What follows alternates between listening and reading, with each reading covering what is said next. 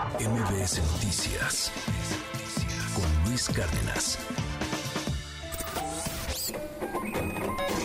Economía y finanzas con Pedro Tello Villagrán.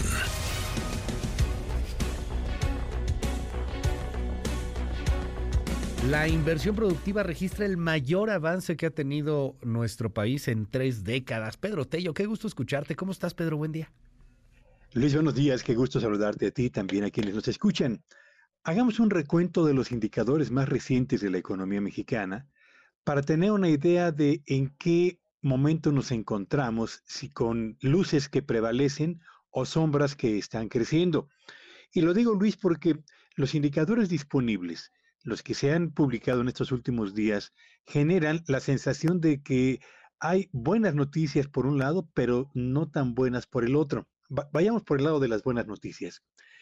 Ayer se dio a conocer que la inversión productiva, lo mismo la que realiza el sector público que la que efectúa el sector privado, la suma de ambas, tuvo en el primer semestre de este 2023 un avance de casi el 18% es el crecimiento más importante que se ha registrado para este indicador en más de tres décadas.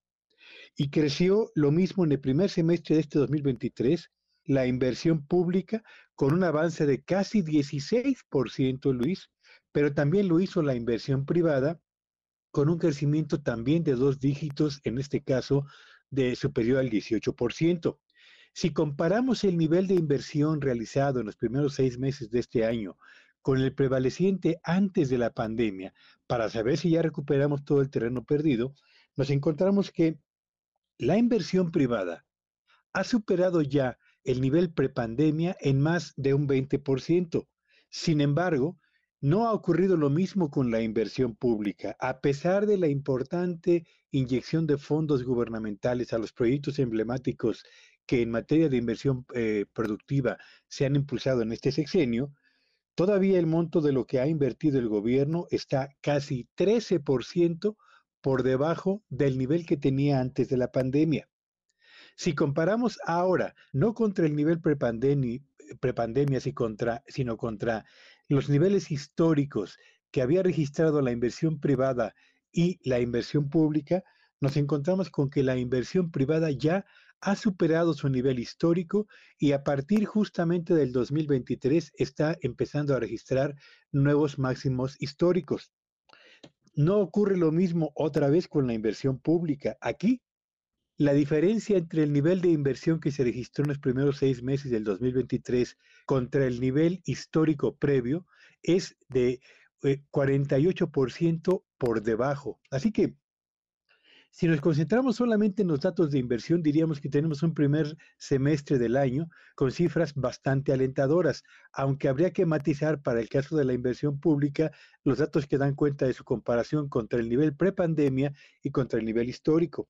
Y no, y no faltarán quienes digan que estos datos de crecimiento de la inversión productiva revelan lo bien que está la economía mexicana y la mejor forma de cerrar un sexenio en lo que atañe a la administración de Andrés Manuel López Obrador.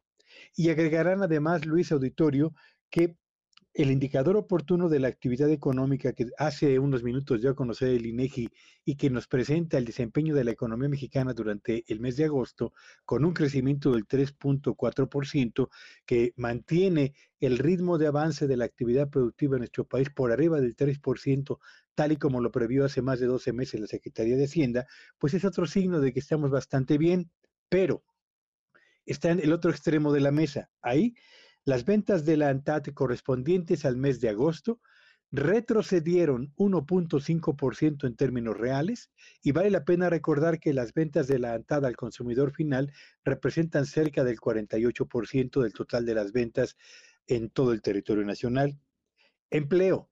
El empleo en el sector formal, aun cuando aumentó en el mes de agosto en comparación con julio pasado, cuando comparamos agosto del 2023 contra el mismo mes del año 2022, nos encontramos con un retroceso superior al 20%. Así que si la inversión y el indicador oportuno de la actividad económica apuntan en una buena dirección, no ocurre lo mismo con las ventas al consumidor ni con el empleo. ¿Cuál de estos dos grupos de indicadores prevalecerá en la segunda mitad del año? Eso lo sabremos en unos meses más, pero por lo pronto no, no hay forma de definir con un solo adjetivo la condición actual de la economía mexicana, excepto que está marcada por luces y sombras, Luis. Muchísimas gracias, como siempre, querido Pedro. Te seguimos en tu red. ¿Cuál es? Sígame en Twitter ayer y X hoy, arroba Villagrán y que tengan un espléndido martes. MBS Noticias con Luis Cárdenas.